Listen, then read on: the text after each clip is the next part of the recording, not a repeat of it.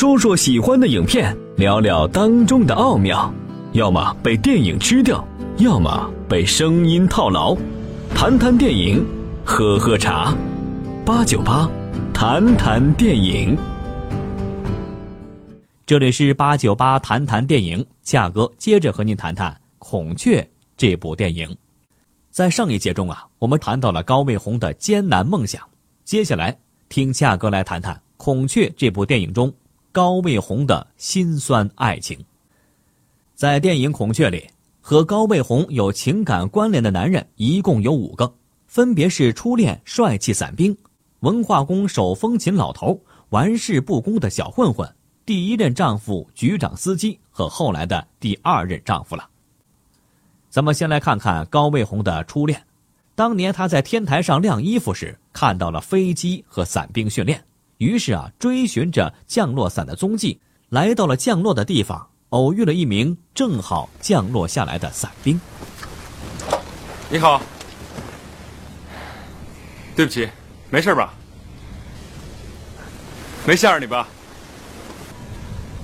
再见。面对这位帅气伞兵的热情问候，高卫红略显娇羞，沉默不语。可以说，这次的偶遇触发了高卫红懵懂的爱情，也坚定了他成为伞兵的梦想。这一下，双重梦想涌上心头。我们知道，他的伞兵梦想后来很快就破灭了。那他的初恋情怀是在什么时候破灭的呢？那个时候，高卫红已经离婚了，经历了岁月风霜、生命坎坷后，在街头偶遇这位帅气伞兵时，还保有着当年对爱情的憧憬，而上前就是一句雷人的话：“我刚才还跟俺弟弟说。”你会永远爱着我。你，你不信啊？街头偶遇这位单相思的初恋，人家直接一句“你贵姓啊”，这可就让高卫红泪奔了。这叫雪上加霜，也算自作自受，只能表示同情了。当年，伞兵之梦破灭不久，高卫红开始在艺术当中寻找心灵的慰藉，迷上了文化宫拉手风琴的老头。引来了许多非议，更是招来了老头的家属前去高卫红的单位兴师问罪。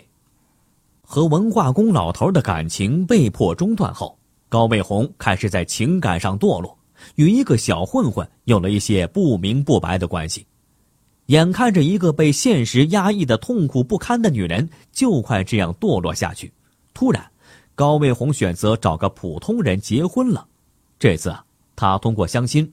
认识了一位为局长开车的司机，上段咱们提到过，没见过几次面就要求结婚，唯一的条件就是得帮他换一个工作，他再也不想在药厂当刷瓶子的工人了。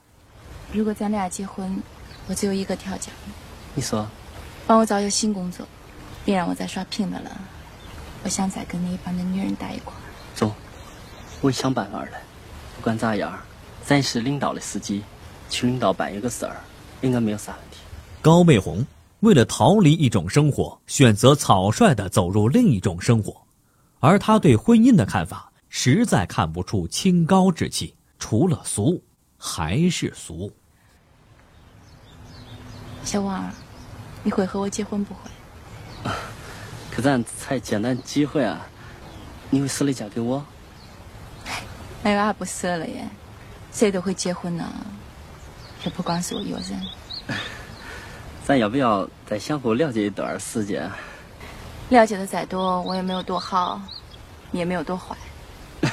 他觉得结婚就那么回事儿，并不是什么大不了的事儿，把梦想看得比什么都重，其他的在他眼里都不重要，以至于梦想破灭后，他更加肆无忌惮地糟蹋自己，为了平衡自己的生活。高美红选择匆忙走入一段没有感情的婚姻，也为最终关系的破裂埋下了伏笔。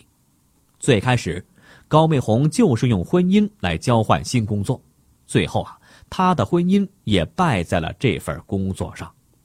高美红离婚了，这也是意料之中的事儿。高美红就像是一只骄傲的孔雀，却一直没有机会展示自己的美丽。也不能真正意义上的飞翔，既然不能飞了，却得好好活下去，那就嫁人呗。这是一种多么可怕的逻辑！之前说到，在离婚后，高卫红的初恋美梦也被现实狠狠的打醒。